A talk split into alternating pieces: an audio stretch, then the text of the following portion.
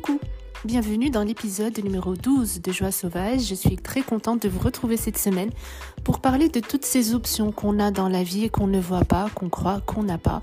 Je me suis même demandé si ce ne serait pas un syndrome qui devrait avoir un nom, comme un petit peu comme le syndrome de Stockholm ou le syndrome euh, de l'imposteur puisqu'il s'agit en fait de croire qu'on est condamné à rester dans la situation dans laquelle on est à l'instant T.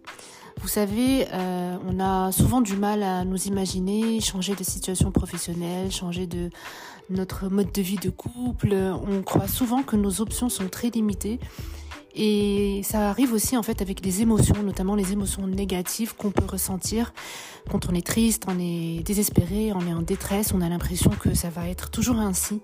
Et c'est drôle euh, parce que ça arrive aussi quand on est malade, quand on est malade physiquement, euh, on a l'impression qu'on a toujours été malade et on a même du mal à se rappeler des fois que des moments où on a été en bonne santé. Et je trouve ça assez intéressant et drôle parce que j'ai l'impression que ce sont clairement des, tours que nous joue notre mental. Et je trouve ça drôle qu'on vive ça comme ça alors que notre expérience de vie nous a déjà démontré ben, qu'il y a d'autres scénarios qui existent, que voilà qu'on qu'on était bien juste il y a quelques jours, etc. Et que logiquement probablement on se sentira mieux euh, à l'avenir. Mais euh, ça semble difficile à, à intégrer pour nous. Et ce que je trouve vraiment marrant, c'est que j'ai l'impression que pour une fois, alors qu'on n'arrête pas de répéter que ce qui est le plus important, c'est de vivre au moment présent, j'ai l'impression que ben pour une fois, notre mental euh, prend le moment présent, il le considère en fait comme un comme une éternité, comme un moment éternel. Sauf que il, il fait ça euh, au mauvais moment, quoi. Et c'est un petit peu comme un trick, comme une sorte de, quelque chose qui est mal réglé en fait chez nous, alors qu'on est censé toujours être dans le moment présent, en profiter, etc. Et, et vraiment être conscient que tout ce qu'on a, c'est le maintenant. Euh, eh bien, on dirait que notre mental euh, use de malice pour pour euh, adopter cette croyance uniquement ben, quand ça va mal. Du coup, aujourd'hui, j'ai envie de partager avec vous euh, toutes les situations de vie et les expériences que j'ai vécues et où j'ai réalisé que justement j'avais beaucoup plus d'options que ce que je croyais. Et, voilà, et j'aimerais aussi me pencher un peu plus davantage euh, sur cette euh, question dans cet épisode.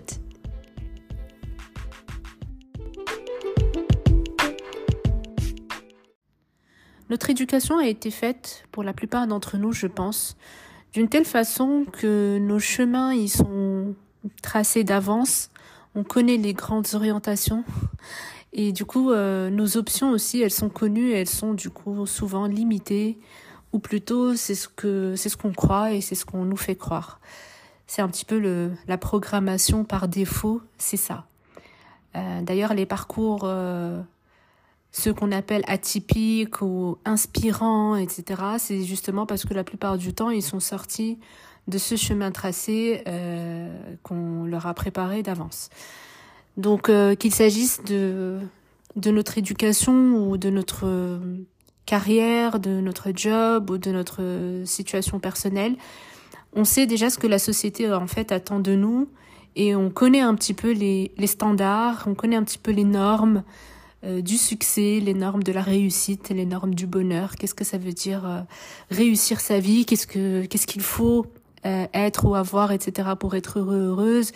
Et généralement, eh bien, c'est ça ce qu'on, c'est ça ce qu'on se choisit un petit peu comme objectif ou comme, euh, comme destination, comme mode de vie, etc. Pour ma part, pour partager mon expérience euh, personnelle, euh, j'avais fait, j'ai un parcours, j'avais fait des études qui ne me plaisaient pas du tout. J'ai toujours été une, une scientifique dans l'âme, mais j'étais aussi passionnée de littérature. Et ce que je voulais faire moi dans la vie, c'était soit être astrophysicienne, soit être être journaliste. Et au final, comme beaucoup de gens, je n'ai pas fait ce que j'aurais aimé faire, mais j'ai fait, j'ai plutôt suivi euh, les conseils euh, de mon environnement aussi, euh, qui était soucieux de voilà, qui connaissait un peu plus le marché du travail que moi et qui pensait que voilà, pour avoir un bon travail, gagner bien sa vie, il fallait plutôt faire des études d'économie, faire une école de commerce. Et du coup, c'est ce que j'ai fait. Et mon entourage avait probablement raison parce que je pense que ça aurait été, j'avais effectivement, on a effectivement plus de chances de d'avoir une bonne situation financière notamment en choisissant cette voie-là plutôt qu'une voie scientifique ou littéraire, en tout cas au Maroc. Du coup, voilà, c'est ce que j'ai choisi un petit peu malgré moi. Je, j'ai fait une école de commerce. J'étais pas du tout passionnée. Je passais mon temps à lire des romans. Sans grande surprise, j'étais nulle en comptabilité, en droit, etc. Et mes meilleures notes étaient, euh, voilà, sans surprise, c'était plutôt dans les langues, euh, dans tout ce qui est euh, relations humaines, tout ce qui touche à l'humain, etc.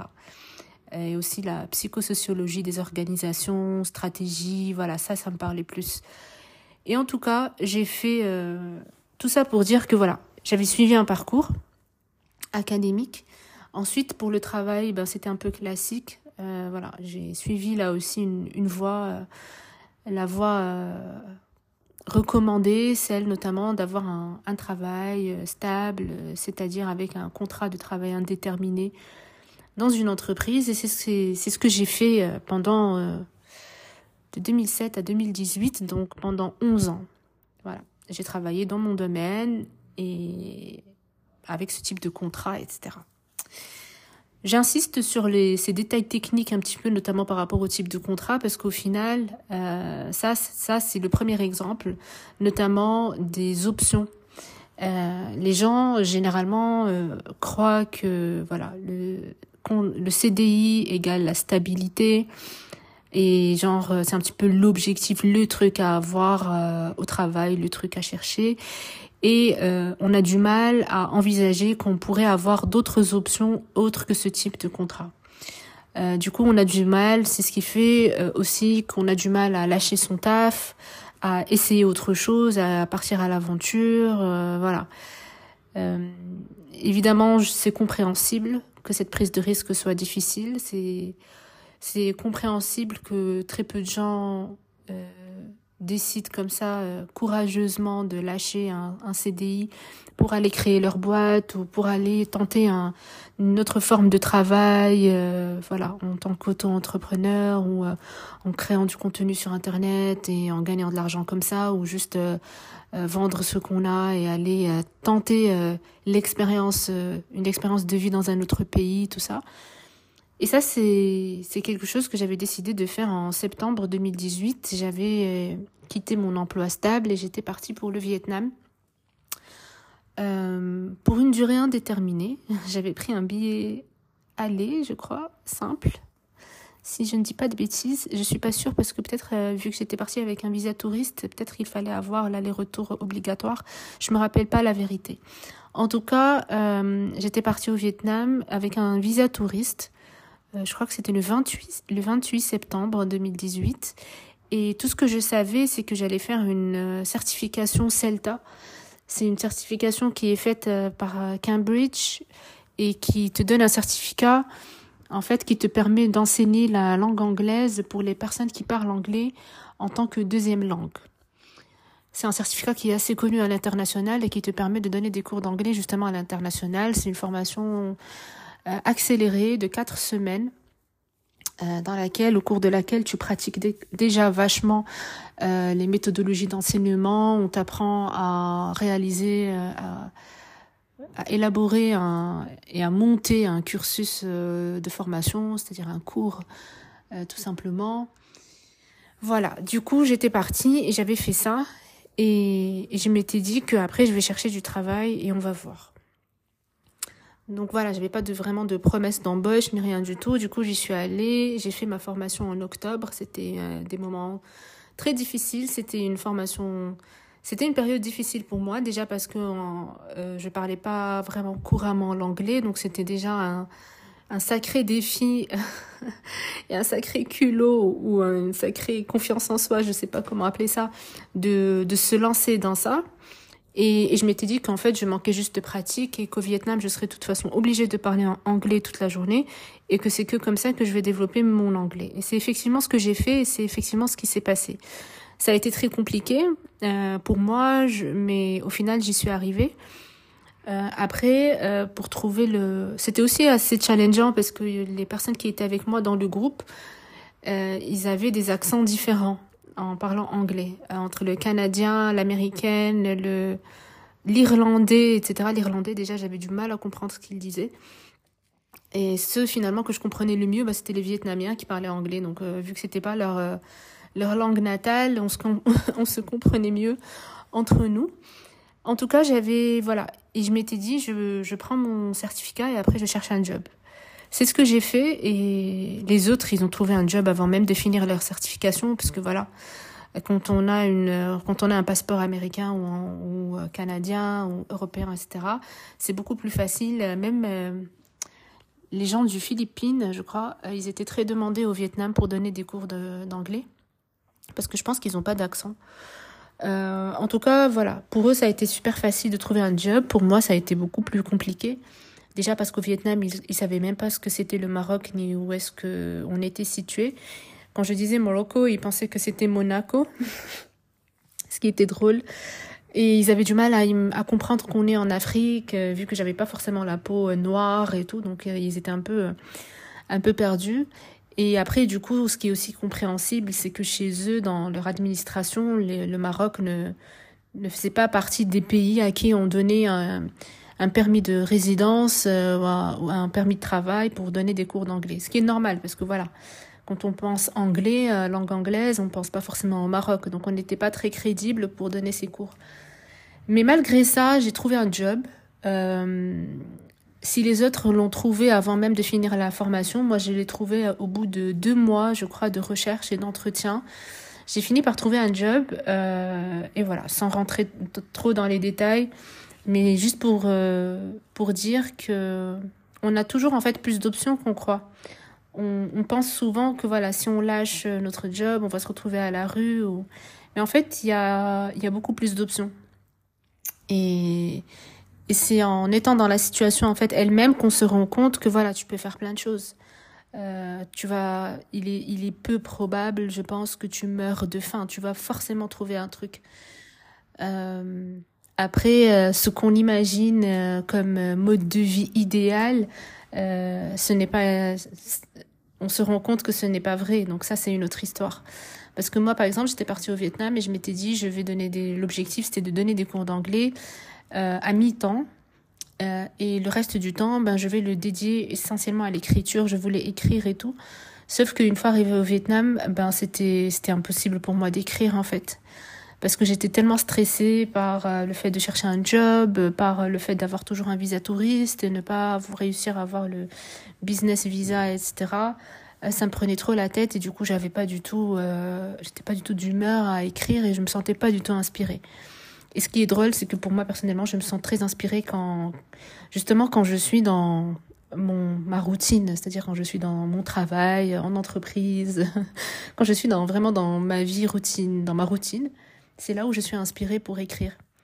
Euh, peut-être euh, aussi parce que j'ai souvent besoin de j'ai souvent besoin de contraste en fait moi c'est ça qui me réveille c'est les contrastes donc le fait d'être dans un environnement euh, corporate et puis familial et puis peu importe ça me donne toute l'inspiration pour écrire, aller écrire de la science-fiction, de la fantasy, donc un truc qui, est totalement euh, différent, qui n'a rien à voir, qui est vraiment à l'autre bout, à l'autre extrême.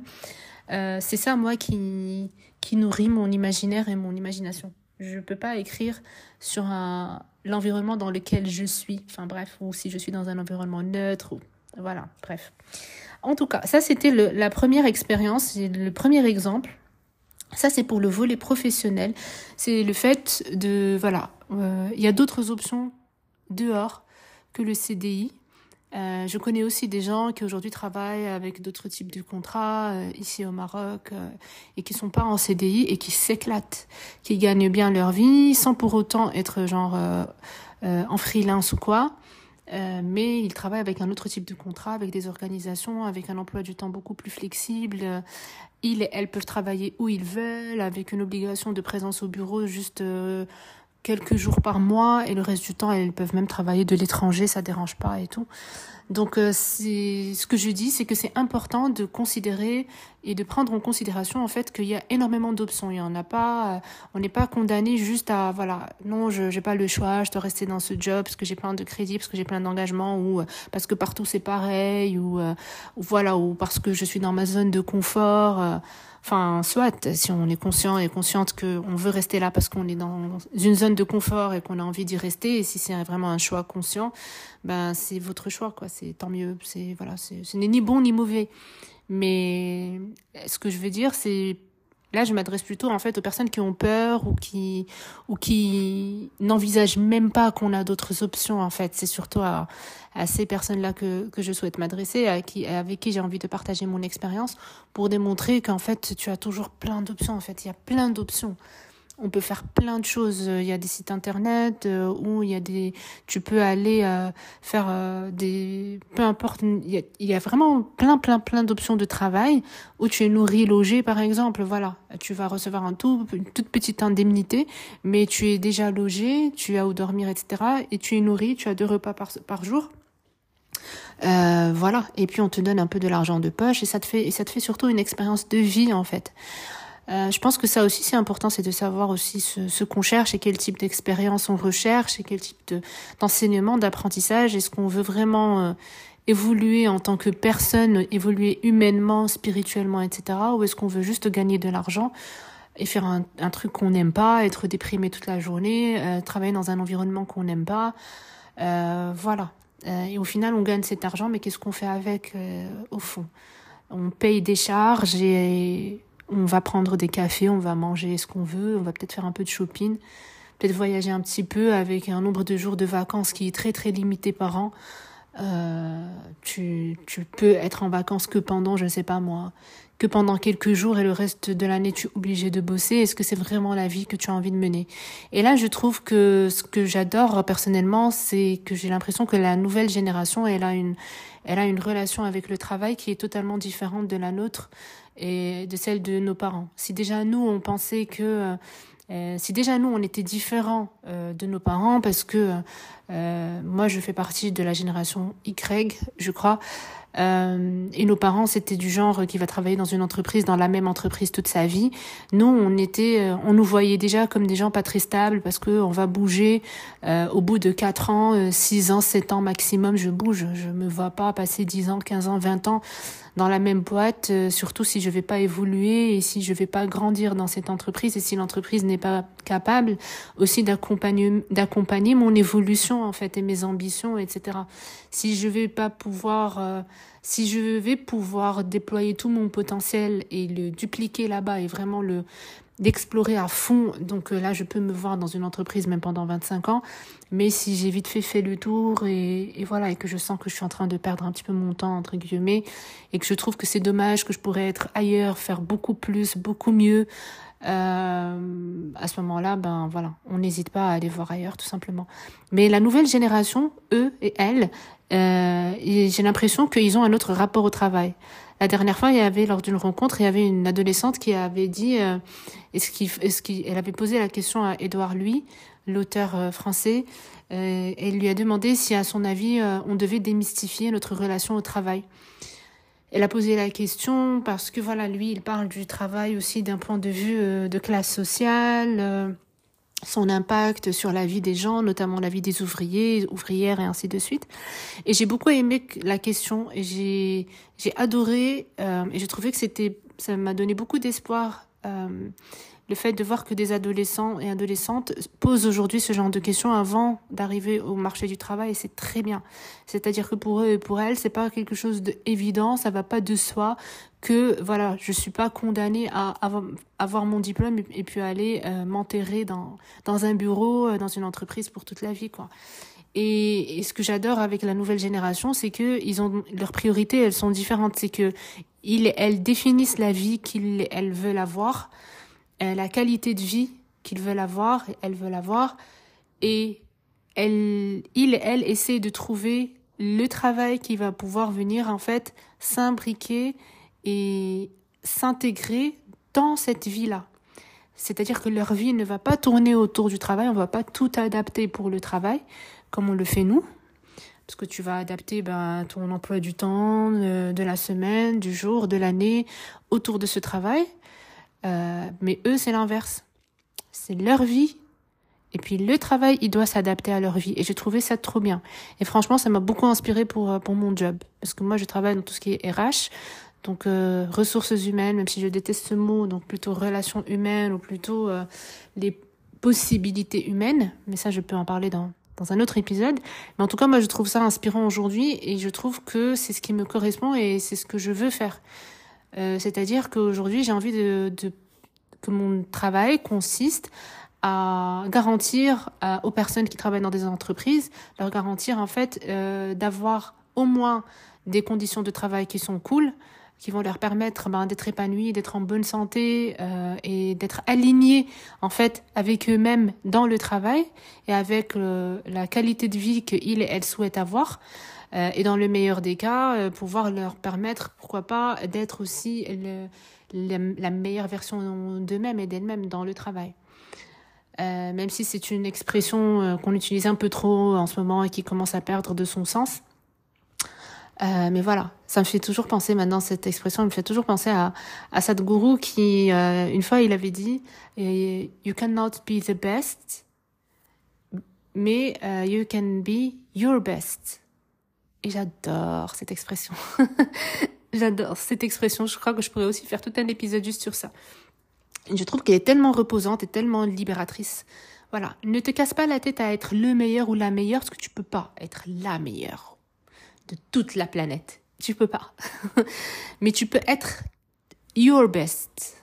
Et ça, c'est déjà très bien. Voilà. Et, et j'adore ça. Euh, et je trouve que voilà, c'est très, euh, franchement, je trouve que c'est très reposant et très sain comme euh, comme expression. Donc ça, c'était la première exemple par rapport au travail. Voilà, c'est que essayez d'explorer vos options, toujours, à n'importe quel moment de votre carrière, et n'ayez pas peur de ne pas, de ne plus pouvoir trouver du travail après, parce que ça, c'est aussi la, la crainte de la majorité, c'est que voilà, si je quitte le, CDI, pour euh, quelques mois ou quelques années, et si un jour je veux retourner sur le marché de travail, est-ce qu'on va me réembaucher? Euh, Et les gens croient que euh, ils vont avoir du mal à trouver un job.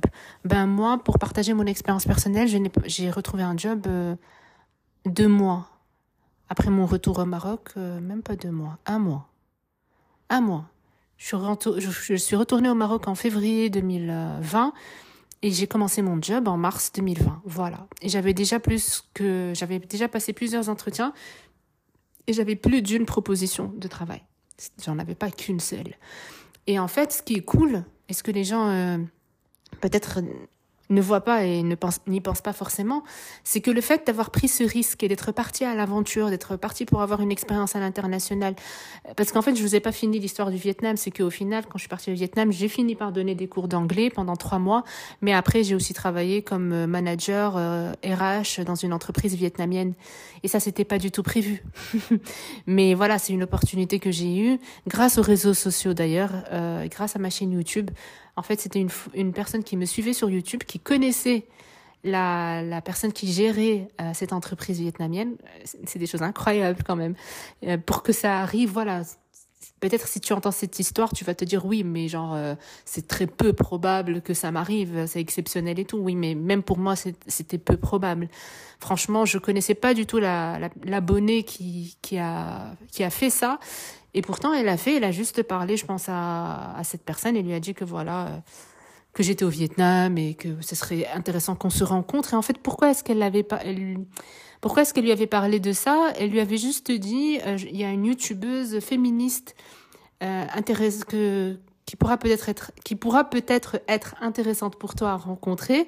Elle est en ce moment au Vietnam et du coup, on s'est rencontrés euh, parce que elle, sa, euh, son entreprise, c'était une entreprise sociale féministe qui faisait du women empowerment dans le domaine du tourisme durable, dans le sens où euh, elle organisait des circuits touristiques sur scooter qui sont conduits par des jeunes femmes locales. Et du coup, ça leur permettait de de leur donner un peu plus d'indépendance financière déjà et aussi un peu plus de confiance en elles et de leadership puisque euh, euh, au bout d'un moment elles pouvaient euh, prendre le lead sur tout un circuit touristique pour conduire tout un groupe de touristes etc et en plus parler anglais couramment et donc voilà ça leur changé la vie quoi. Et donc moi quand j'ai rencontré cette manager c'était pas du tout dans, dans l'option de, de, de bosser chez elle. Moi je me rappelle j'étais partie on avait pris un petit déjeuner ensemble et dès que je suis rentrée chez moi, euh, je suis rentrée, elle m'a envoyé un mail, elle m'a dit est-ce que ça te dirait de travailler chez moi en tant que que DRH parce qu'en en fait j'ai jamais eu quelqu'un qui va gérer ça dans la boîte et tout et, finalement j'ai fait ça pendant un an et c'était c'était super enrichissant comme expérience. Ça je peux en parler encore dans un autre épisode. C'était une superbe expérience et voilà. Donc en fait les opportunités elles vont venir et les options elles vont venir dès qu'on se lance aussi. Mais si on essaye de tout planifier à l'avance, encore une fois, de voilà, depuis sa chambre, on essaie de tout prévoir. Là, c'est clair qu'on va tout de suite commencer, je pense, à voir que des limites et des obstacles et, voilà. Et je pense que c'est toujours, c'est toujours intéressant d'assurer ses arrières, enfin un minimum, quoi. Euh, c'est-à-dire que comme moi, je suis partie, quand je suis partie, je savais que j'allais faire une certification pour voilà, pour donner des cours de langue et qu'après j'allais chercher un job comme ça. Donc voilà, j'avais déjà ça. Et après, ça a débouché sur autre chose, ça a débouché sur autre chose. Donc voilà, c'était pour partager déjà ce premier exemple de, des options professionnelles et pour vous dire qu'il y en a plein et qu'il ne faut vraiment pas hésiter à, à, aller chercher, à sauter le pas au bon moment et, voilà. Et, c'est vraiment de, de vivre notre vie comme on voudrait la vivre euh, en étant voilà dans les meilleures conditions possibles pour nous, en étant euh, quelqu'un de bien, en étant nous-mêmes euh, et en étant encore une fois, voilà, je voulais pas me répéter, mais voilà, les meilleures versions de nous-mêmes.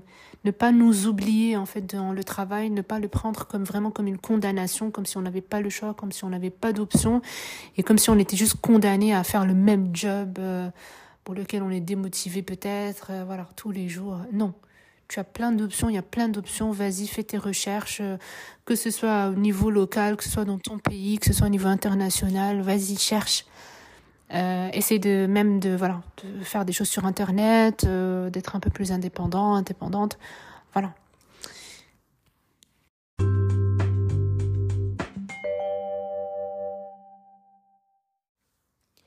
Les autres options qu'on a et une expérience que je voulais aussi partager avec vous, parce que je l'ai vécu euh, juste la semaine dernière et c'est à partir de là aussi que j'ai voulu euh, enregistrer cet épisode. Parce que euh, voilà c'est cette expérience qui m'a rappelé justement cette histoire de d'options qu'on a et qu'on a beaucoup plus d'options qu'on croit souvent. C'est le fait de, de réorienter un petit peu sa, sa carrière. Et je sais, je, ça rejoint un petit peu ce que ce dont j'ai parlé dans la partie d'avant, mais euh, le fait euh, aussi d'aller voir, euh, d'aller explorer les autres possibilités, comment est-ce qu'on peut faire évoluer sa carrière euh, euh, d'une autre façon en fait et ne pas toujours aussi être dans l'attente attendre que l'entreprise prenne en charge ça ou que voilà ça vous tombe dessus mais continuer à, à chercher ce qui fait sens pour nous et ce qui est important pour nous et comment on souhaite on souhaiterait que notre vie soit en fait euh, la semaine dernière j'ai rencontré un j'ai assisté à deux jours de formation qui m'ont permis de découvrir un petit peu le, le coaching. Et j'ai pu euh, faire j'ai fait des rencontres qui étaient superbes et j'étais surtout dans un environnement où il y avait une énergie euh, hyper positive hyper bienveillante euh, où euh, il y avait vraiment des relations humaines précieuses entre toutes les entre toutes ces gens là euh, avec qui on se connaissait pas du tout au début de, du séminaire et avec qui on a tissé à la fin des liens assez intimes c'était c'était fou et c'était aussi pour moi un rappel euh, ça m'a rappelé que voilà, je peux aussi être dans un environnement comme ça tous les jours et travailler avec des gens, euh, voilà, comme ça, tisser des liens précieux comme ça avec individuels et collectifs tous les jours et que je peux en faire mon job. Et c'était c'était fou. Pour moi, c'était un petit peu comme un miracle de me dire que voilà, en fait, il euh, y a il y a d'autres options, il y a d'autres euh, versions de ta vie que tu peux avoir. Tu n'es pas condamné à, rester euh, euh, dans l'environnement dans lequel tu es aujourd'hui, faire exactement ce que tu fais aujourd'hui pour une durée indéterminée, non. Tu peux euh, continuer à le faire encore pendant un certain moment et puis après, voilà maintenant tu as une tu connais déjà tes options et tu sais qu'il y a déjà cette possibilité voilà. Je pense que c'est important de connaître ces possibilités. Voilà. Maintenant tu sais qu'il y a aussi ça qui est possible pour toi et que tu peux être exister limite différemment. Ça me fait penser aussi en fait au pourquoi est-ce que je suis partie au Vietnam à la base? C'est parce que j'étais partie au Vietnam en 2017, je crois, en juin 2017, je pense. J'étais partie pour des vacances pendant deux semaines, vacances, euh, voilà, d'été, et j'avais adoré, et j'avais pas uniquement adoré le pays, mais j'avais adoré qui j'étais quand j'étais là-bas. Et j'étais devenue une personne tellement différente de celle que j'étais euh, euh, au Maroc, dans mon travail de l'époque et tout. Et c'était tellement flagrant que je me suis dit, mais je veux être cette personne tout le temps. ça veut dire que voilà, ça veut dire que je peux être comme ça. Et c'est ça aussi ce que je veux dire quand je parle des options qu'on a. Parce que des fois, on peut aussi croire que voilà, on est d'une certaine manière, qu'on on s'identifie à certains caractères, à certaines émotions, certains voilà traits de caractère qu'on a et on croit qu'on est ça. Et puis des fois tu es dans un environnement différent, il y a d'autres vibes euh, et tu te rends compte qu'en fait non. Tu croyais que tu étais euh, quelqu'un de froid, de renfermé, et puis d'un coup tu réalises que tu souris du matin au soir. Tu es tout le temps en train de sourire, tu es hyper ouverte aux gens, euh, ça, c'est aussi quelque chose que j'ai ressenti dans les deux jours de formation. J'étais hyper ouverte à l'autre. Alors que c'est c'est pas le cas d'habitude. J'étais hyper ouverte, j'étais entreprenante, j'allais vers les gens, des gens que je connaissais pas. Euh, chaque jour, j'allais déjeuner dans une table différente. Je je posais des questions aux gens, j'avais envie de les connaître. Euh, et je me suis dit, voilà, j'ai envie d'être ça. c'est aussi un potentiel inexploité par moi dans mon mode de vie, euh, dans ma routine quotidienne. Et c'était aussi ce qui s'était passé au Vietnam. C'était de là qu'était partie, euh, qu'était née la décision. C'est le fait de se rendre compte que voilà, je peux être une personne différente et que elle me convenait beaucoup plus en fait, tout simplement parce que j'étais plus joyeuse, j'étais plus sereine, j'étais plus euh, euh voilà, plus épanouie et je voulais l'être tous les jours. Et ça, ça me rappelle aussi euh, quand Sadhguru euh, critique beaucoup le fait qu'on dise euh, Thank God it's Friday, parce que pour lui, ça c'est un, très mauvais signe en fait. Le fait d'attendre le week-end, c'est pas normal. C'est pas pas un bon indicateur en tout cas par rapport à, la qualité de vie que tu as. Tu dois être, tu dois attendre chaque jour. Et lui, il disait que dans son ashram, il n'y a pas de samedi dimanche. Enfin, on travaille, il a dit, on travaille sept jours sur sept, on fait du yoga tous les jours, on fait nos exercices tous les jours, nos sadhanas et tout, parce que pour nous, c'est pas, c'est pas contraignant, c'est pas, voilà, c'est pas du travail en quelque sorte, parce que pour nous, malheureusement, aujourd'hui, travail égale contrainte. Mais justement, parce que pour eux, c'est pas une contrainte, eh bien, on le fait tous les jours. Et on est content tous les jours et on est bien tous les jours. Et voilà, pour moi, c'est vraiment, euh, un objectif. Euh, et pour moi, ça, c'est, c'est le bon, euh, le bon exemple, le bon modèle.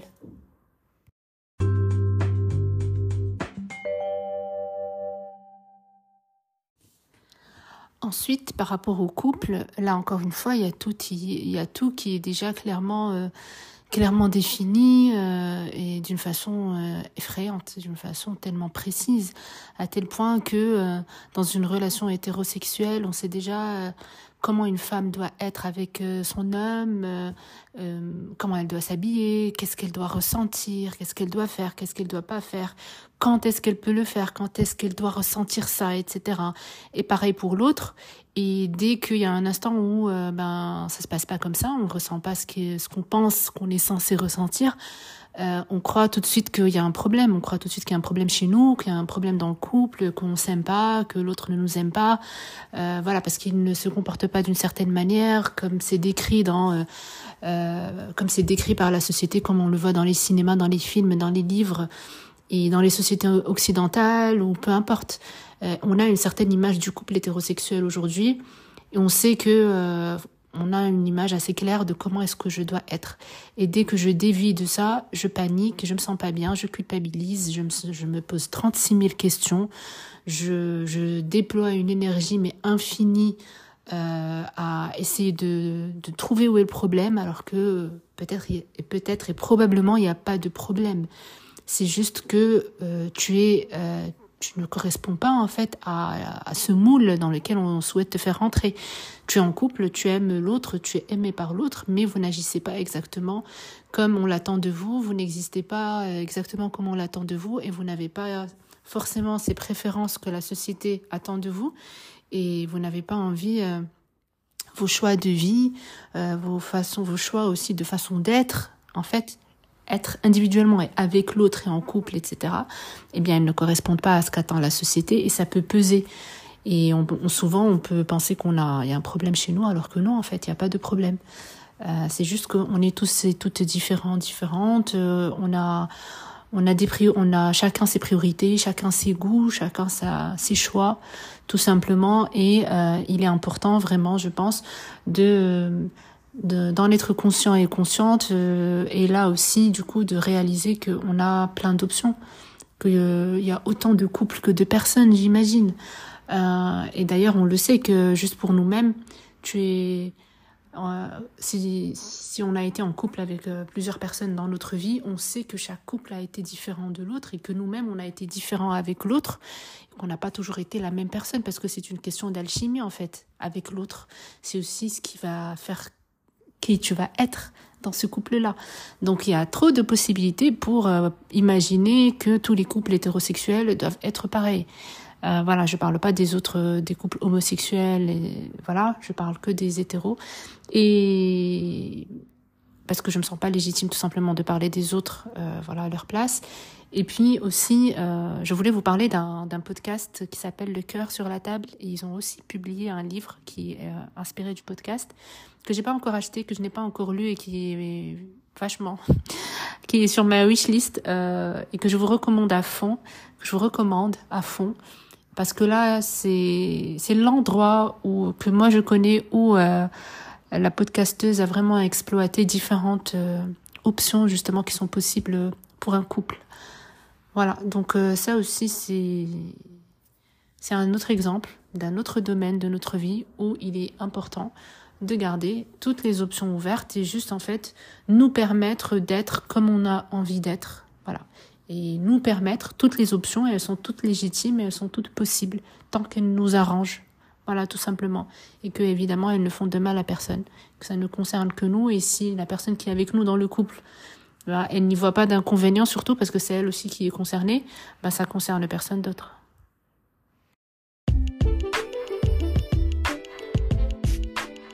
Et là, je vais conclure en partageant avec vous quelques anecdotes.